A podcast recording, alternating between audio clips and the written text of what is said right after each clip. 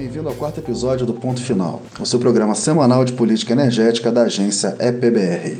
Eu sou o Gustavo Galdardi, eu estou aqui com os jornalistas da EPBR Felipe Maciel. Oi, gente, tudo bem? E Guilherme Seródio. Olá, gente, tudo bom? E nessa semana a gente vai começar a nossa conversa falando de leilão de petróleo. Que tudo indica, o leilão da sessão onerosa vai ficar na mão do próximo presidente da República, seja ele quem for. Já existe um entendimento dentro do Ministério de Minas e Energia de que não vai ser possível cumprir os prazos para manter aquele cronograma de fazer o leilão do excedente da sessão em novembro e isso obrigatoriamente vai colocar toda essa negociação que ainda precisa passar pelo Congresso e a negociação que vai acontecer com a Petrobras é, na mão do próximo governo. A perspectiva hoje que tem dentro do governo é, é que fazer o leilão do excedente da sessão onerosa é, logo depois das eleições é um, é um movimento que vai depender muito efetivamente de quem foi eleito. Não dá mais tempo para fazer esse leilão antes da eleição. Isso é um entendimento claro dentro da NP. A NP tem alguns ritos que precisam ser cumpridos e não dá mais, não tem mais prazo para aprovar isso no Senado e depois é, conseguir fazer esse leilão antes é, das eleições. Não vai ter clima político para fazer um leilão do porte desse se quem foi eleito é, em outubro não queira fazer o leilão. E aí, quando a gente fala não queira fazer o leilão, talvez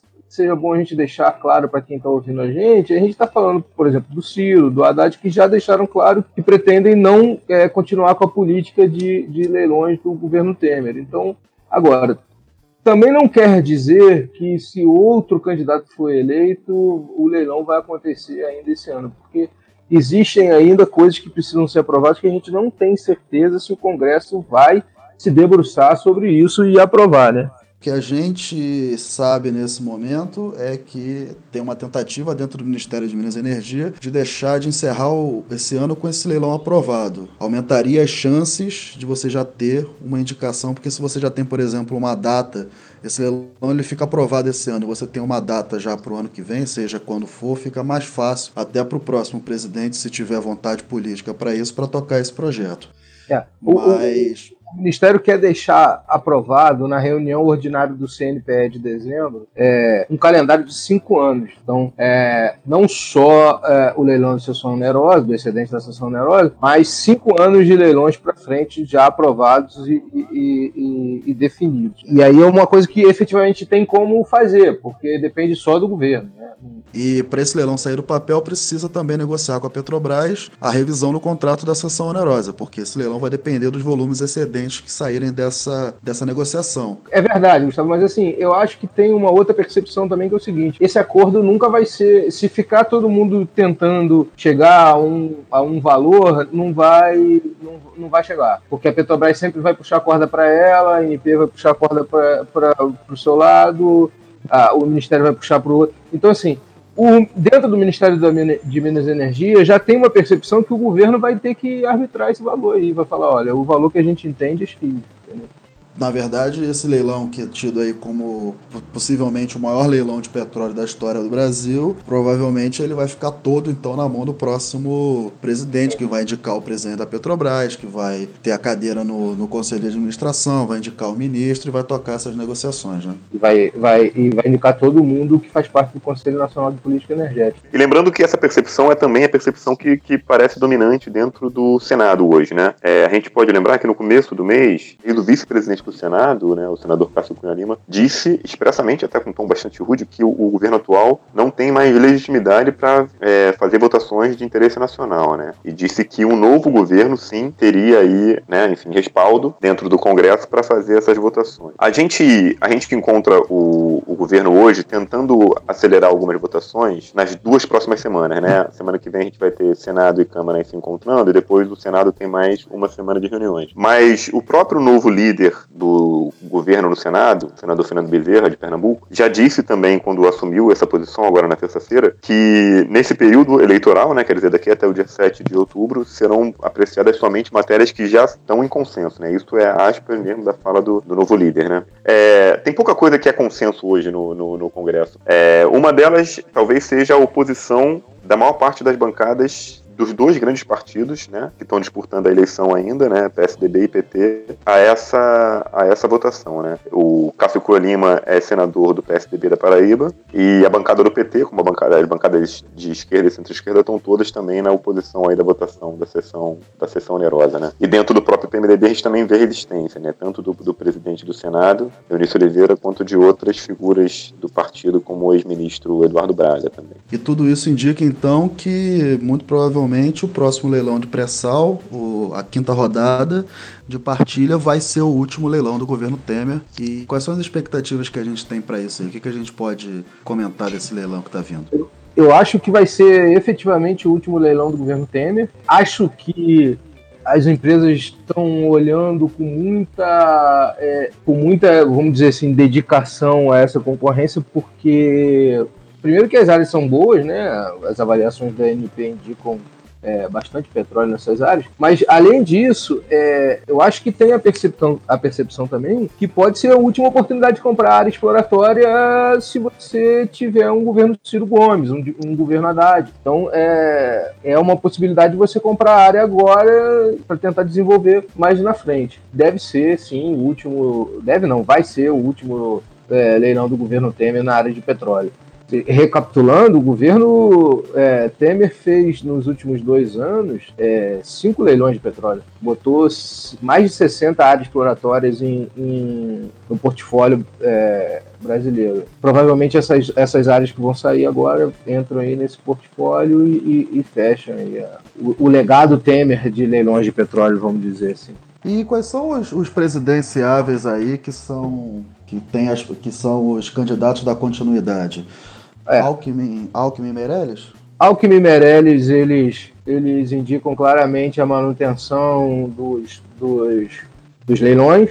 É, Ciro Gomes e Haddad indicam claramente que não vão não vão continuar, vão parar. O Bolsonaro não é não é claro sobre isso, se ele pretende manter, mas pela, pelo que o projeto dele como um todo é, apresenta, a gente entende que o Bolsonaro se, seguiria a linha de, na manutenção dos leilões. E aí você tem a Marina também, que não é muito clara nessa, nessa situação, que ela, tá, ela defende mais a, a Petrobras caminhando para a transição energética, e, outro, e aí você tem uma dúvida em relação a isso no, no na questão da, no, no programa da Marina claramente é isso. Haddad e Ciro é, por, pela não manutenção, Meirelles e Alckmin a favor, Marina e Bolsonaro tendem a manter, mas não, não dá para afirmar. Os candidatos mais bem posicionados hoje nas pesquisas são incógnitas, né? A Marina, como você está falando, ela não tem um posicionamento claro em relação à política de oferta de áreas, como tem o Ciro, que uhum. é que propõe uma reforma em relação ao que foi feito no governo Temer, e o Haddad, que, a não ser que tenha uma mudança de curso aí, pelo menos pelo programa de governo e pelo que a gente conhece do PT, seria uma volta política que era praticada no, no governo Lula. É, é o Maria... programa do PT fala num freio né, de arrumação para depois retomar os leilões mais à frente. Porque não é só a questão da oferta de áreas, né? O, o Ciro ele quer. Sim, sim ele quer Petrobras no pré-sal e, é. e, e, o Haddad, o PT, fala, tem também a questão do conteúdo local, né? É, teve uma, uma é, tem uma discussão é, efetiva desses dois programas de, de mudar o que foi feito agora. Agora, o programa do Bolsonaro e o programa da Marina não deixa claro também se eles não vão fazer isso, entendeu? O programa do Bolsonaro, na verdade, o, o que, que a gente tem hoje de prático assim para analisar o que seria um governo Bolsonaro é confiar no que ele diz que vai ser a política econômica Paulo Guedes. Sim. A gente até fez aqui há duas semanas o, o um programa especial com as propostas dos candidatos. A gente analisou todo o programa do Bolsonaro, falou como que ele tem uma série de detalhamentos no setor de energia, mas ele também tem uma série de detalhamentos em outros setores que depois o próprio candidato usou aí as redes sociais para negar o próprio, o próprio plano de governo. Então, é, é, é tal história, né? Votar no, votar no Bolsonaro pensando política para o setor petróleo é votar no que vai sair desse encontro de mentes aí entre Bolsonaro e Paulo Guedes. Paulo Guedes podia ligar para a gente aí para conversar com a gente, para a gente entender o que, que ele está pensando sobre isso. Acho que ajudaria, porque o, o, vindo só do Bolsonaro fica difícil. O Paulo Guedes deu uma entrevista para Globo News na série lá que eles fizeram com os economistas das campanhas e deixou claro que se depender dele privatiza tudo. Né? Ele está muito mais na linha de um, de um um plano de governo como o do Amoedo, que não quer, que não quer nenhuma estatal, que quer privatizar todas as estatais, do que, que o, o plano de governo do próprio Bolsonaro. Então, aposta no escuro, né? O voto no Bolsonaro, ele não vai ser. Ele não é por causa disso. A pessoa não vai votar nem deixar de votar nele porque espera uma política XYZ para o setor de energia. Sim. Isso aí, certamente. Quem, quem fizer isso tá errado, né? É. Sim, com certeza. Acho que ninguém pode votar no Bolsonaro por fazer uma política energética, né? E essa semana também saiu, tá lá no nosso site, ipbr.com.br, saiu a lista dos setores da 17 e 18 rodadas de concessão, porque é parte desse, desse esforço que o governo está fazendo para deixar um cronograma de leilão aprovado para os próximos anos. Com a criação dessa política da oferta permanente de áreas, que delimitou as áreas em terra e também algumas bacias offshore, a gente vê que o perfil da oferta da oferta em leilão, o perfil das concorrências de fato, vão ser sempre voltados para novas fronteiras de exploração, né?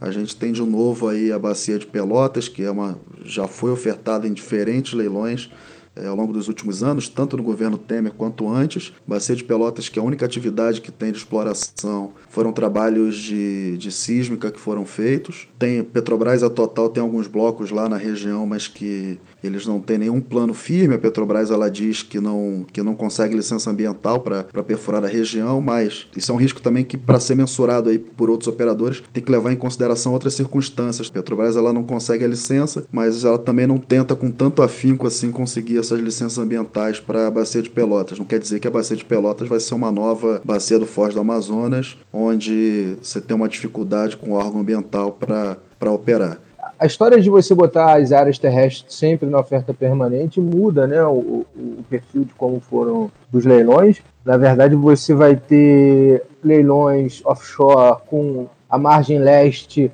focada em é, quase que na sua grande maioria para as majors, porque você vai ter ali as grandes empresas olhando para Campos Santos e um pouquinho ali do Espírito Santo. É, você tem alguma coisa em Sergipe também, que as majors estão olhando, é, não, não são é, é, outras empresas pequenas e tal. A gente não tem no Brasil um mercado independente de, de offshore, então as empresas grandes é, estão olhando ali também, Sergipe, alguma coisa no Potiguar, alguma coisa no Ceará. Ficou bem assim evidente nessa, de, nessa definição do, do CNPE que a Foz do Amazonas continua sendo um problema, porque ele, é, o Conselho Nacional de Política Energética, quando aprovou na reunião essas duas resoluções que saíram essa semana, eles tinham incluído a Foz do Amazonas no, na 17ª rodada, que vai acontecer em 2020. Já tiraram. É, essa retirada da Foz é um indicativo de que o, o, a resolução desse problema não está tão simples. Né? Você tem aí a Total, a, a Galvão e outras empresas, a BP, tentando licença lá para perfurar e não consegue.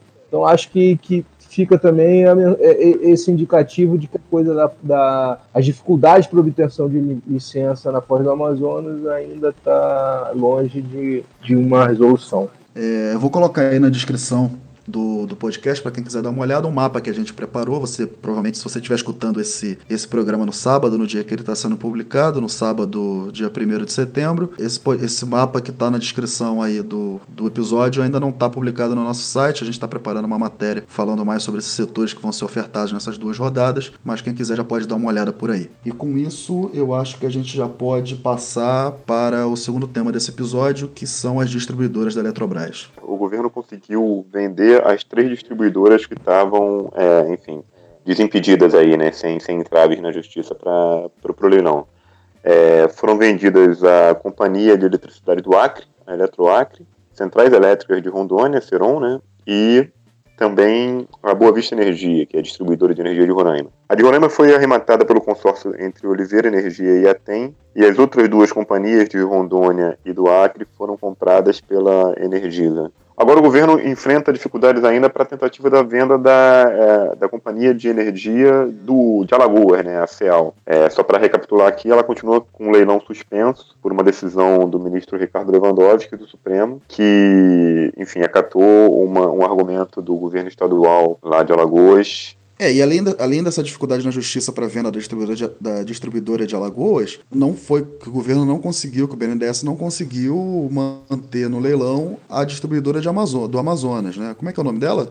Amazonas Energia porque esse projeto que a gente está acompanhando, o PLC 77-2018, ele trata justamente de uma, de uma forma de tentar equacionar com o governo federal a dívida dessas distribuidoras e a que tem a maior dívida dentre todas elas é a Amazonas, é a Amazonas Energia. Então, por mais que o, que o governo esteja tocando para frente esse leilão, esses leilões dessas distribuidoras, sem esse projeto que está no Senado ser votado e aprovado, é, mais, é praticamente proibitivo que a Amazonas Energia seja ofertada. Eu acho que, que, a gente vê... o, o, desculpa te cortar, Gustavo, eu acho que o governo vai fazer. Mesmo sem é, projeto? Mesmo sem projeto. Ele, o leilão está marcado, 26 de setembro. Só que se esse projeto não for aprovado até lá, 26 de setembro, que é bem provável que não seja, que não vai ser, porque a gente tem aí uma série de dificuldades no Congresso. Você tem, apesar do governo estar tá correndo agora, é, botou o Jucá numa, numa relatoria, botou o, o, o senador Fernando Bezerra na outra, já tem relatório de um dia para o outro. Você tem um, um, outro fator que é o senador Eduardo Braga, que não quer deixar o projeto ir para frente. Ele tem claramente uma posição contrária ao, ao projeto. E, e aí a verdade é o seguinte: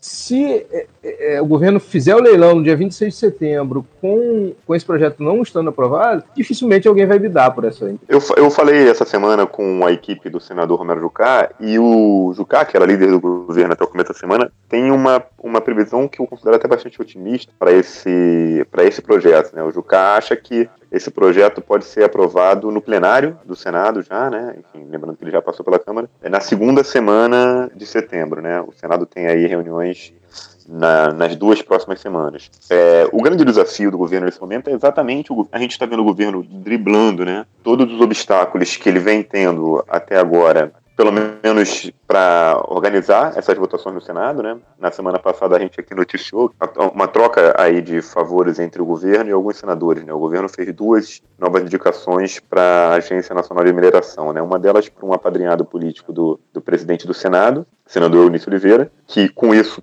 né, no dia anterior, na verdade, tinha trocado datas de agenda de votação para facilitar as pautas do, do governo, e a outra para um filiado do PSDB do Pará, né? Enfim, que também favorece aí é, tucanos do Pará como o senador Flecha Ribeiro, né? Autor de uma emenda que foi que foi aceita aí no, na, na, nesse relatório do projeto das distribuidoras. Mas o grande desafio, exatamente como, como o Maciel colocou, é o senador Eduardo Braga, que está bastante inflexível aí, e fez um movimento também na semana passada de buscar para ele a relatoria do projeto, não, ele não era o relator, mas ele buscou para ele a relatoria do projeto numa comissão que ele é presidente, né? Quer dizer, ninguém pode fazê-lo, é, ninguém pode fazer nada para tirar a relatoria dele nesse momento. Os textos explicando melhor cada um desses, desses movimentos que aconteceram no Congresso vão também estar aí no, na descrição do, do podcast, mas o Eduardo Braga, ele pega a relatoria do PL, da comissão que ele é presidente, e o Romero Jucá, ele, em resposta, ele vai e assume a relatoria em outra comissão, não foi isso? Não, foi o inverso. O, o, o Jucá puxou a relatoria que, que era da Simone Tebet. O Jucá,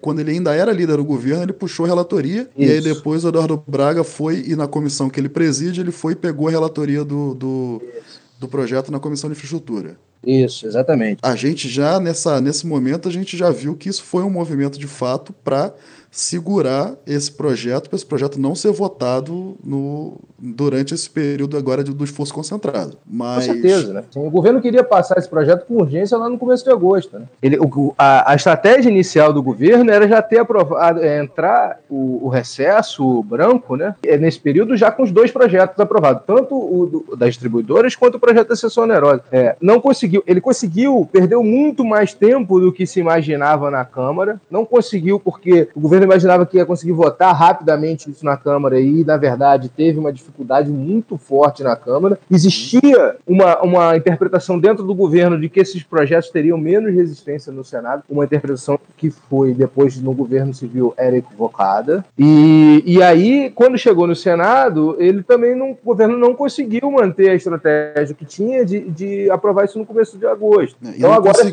o que, o que dificultou isso, certamente, foi que o presidente do Senado também não se moveu para isso. E se moveu contra, inclusive. Moveu para fazer com que não conseguisse é, votar a pauta. Então, é, a gente já, já, conversou isso aqui sobre a, o alinhamento do, do, do Eunício com, com o PT no, lá no Ceará, e acho que, que tem total relação, né? óbvio. E, e, o que você estava falando aí, Seródio, já é da questão de uma negociação que já foi feita depois, quer dizer, numa, numa troca de favores entre Michel Temer e o Eunício Oliveira para tentar destravar o andamento dos trabalhos do Congresso. O que, foi exatamente que aconteceu com a, com a NM?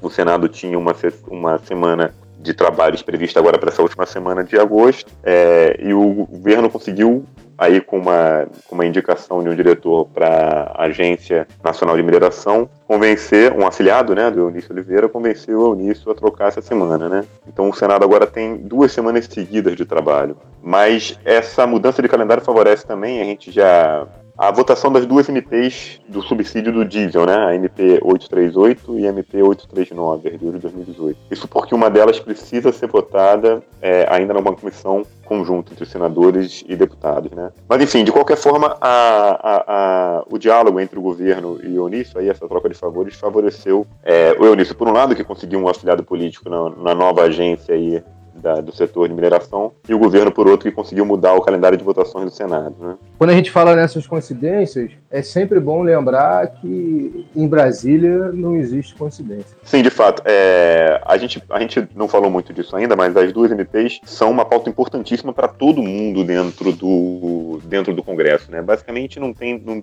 não tem ninguém, nem na base, nem na oposição, que queira se colocar novamente aí contra o, o subsídio do diesel. É, a gente lembrando o que aconteceu em maio, né, com a grande greve dos caminhoneiros, que atrapalhou bastante a agenda do governo e a própria economia nacional. Né? Muito menos em período eleitoral, a gente não imagina que ninguém se coloque contra isso. Então, o que a gente prevê é que nas próximas duas semanas o grande foco dos congressistas vai estar exatamente nessas duas NPs, né? tirando aí também é, um pouco de margem de manobra, talvez, do governo para tentar negociar tanto distribuidoras da Eletrobras, né, o projeto que ainda está no Senado, quanto a votação da sessão onerosa. Né. É, todo mundo vai ter a, a, necessidade, basicamente, pensando que a gente está em período eleitoral, de votar essas duas MPs que vão tomar provavelmente algum bom tempo. Né. Lembrando que a MP 839 ainda precisa ser votada numa comissão mista, formada por senadores e deputados, para depois ir ao plenário da Câmara para votação e só depois ser enviada ao plenário do Senado. É, normalmente em Brasília, esse,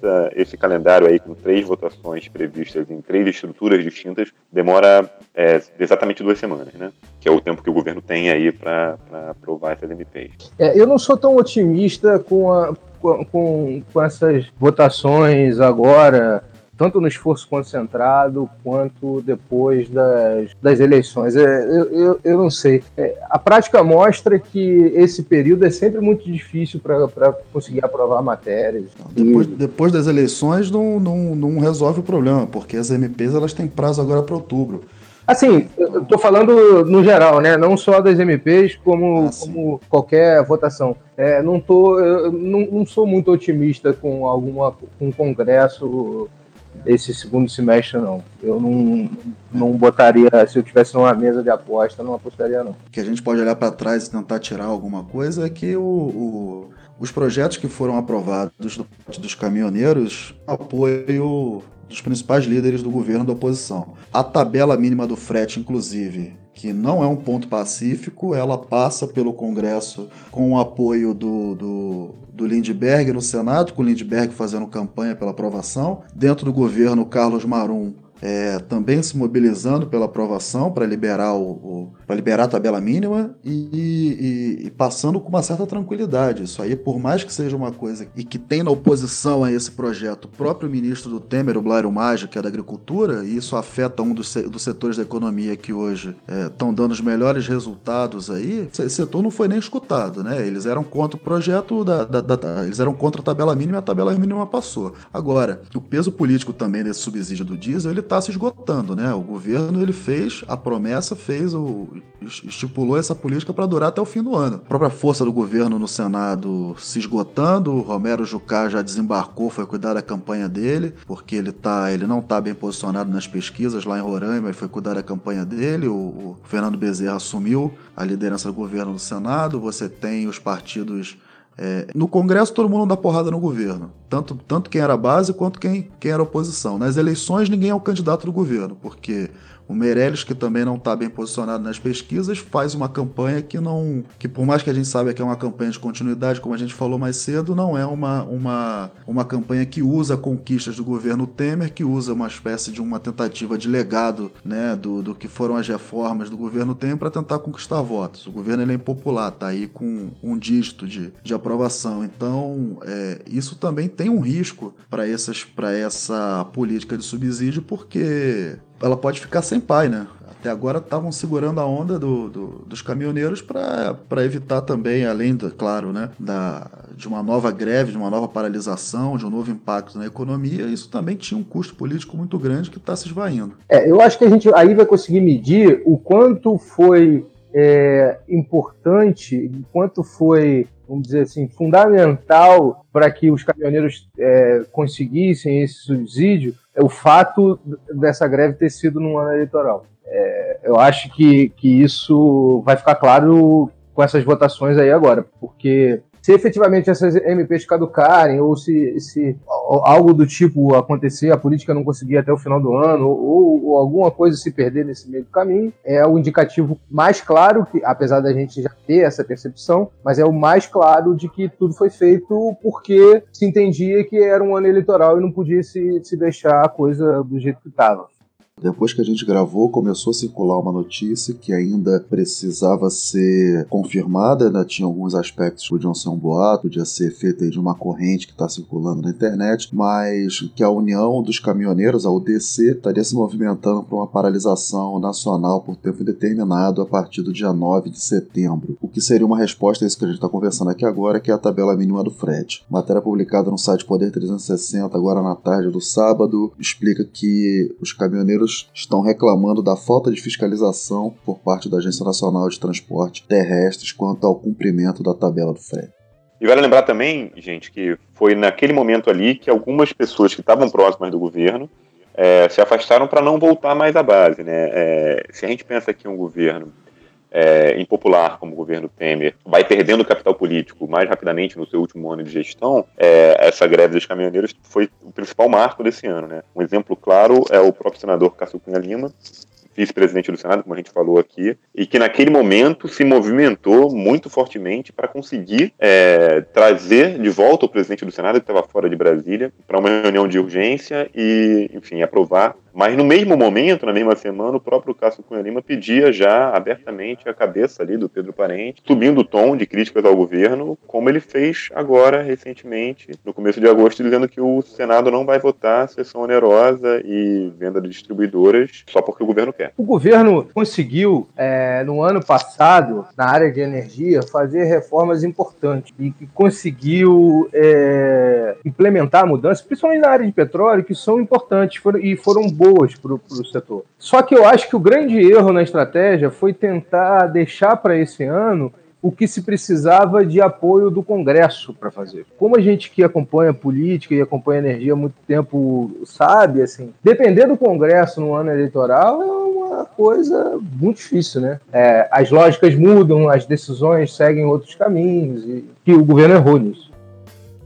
A gente vê agora nessa próxima semana uma novidade que pode provocar alterações aí no, no, nas pesquisas de intenção de voto. Né? Os candidatos começam nessa sexta-feira a propaganda eleitoral gratuita e na semana que vem a gente já vai ter novas pesquisas que foram encomendadas ambas hoje, tanto Datafolha quanto Ibope, que foram feitas exatamente para tentar buscar aí, tentar pescar aí alguma variação nas intenções de votos a partir do início das pesquisas. Né? Datafolha e Ibope estão previstos para serem divulgados na próxima quinta, dia 6. E também na semana que vem, o Jornal das 10 da Globo News vai fazer uma série de entrevistas com os candidatos da vice-presidente. Então, se tem um dia da semana que vem, que é um dia importante para a gente acompanhar aí no calendário eleitoral, nas pesquisas de intenção e na corrida em si, é a quinta-feira, dia 6. Bom, chegamos então ao final do episódio de hoje. Semana passada nós não tivemos programa, mas nas próximas a gente vai tentar manter aí toda semana, toda sexta ou sábado a publicação do nosso podcast. É, uma novidade que aconteceu nesse período foi a nossa mudança, a mudança da nossa marca e a mudança do nosso site. Nosso novo site está no ar. Então, se vocês quiserem mandar para a gente também um comentário, se gostaram, se não gostaram, o e-mail é o epbr.epbr.com.br. E, e, claro, como sempre, vou lembrar aqui que vocês podem assinar a nossa newsletter gratuita e receber todo dia de manhã a cobertura que a gente faz dos setores de petróleo e energia. Por enquanto, vamos ficando por aqui. Um grande abraço e até semana que vem. Valeu, gente. Boa noite, boa tarde, bom dia, a hora que você estiver nos ouvindo. Obrigado, gente, pela, pela atenção mais uma vez. Um abraço e lembrando que comentários positivos agora sobre o novo site são sempre bem-vindos.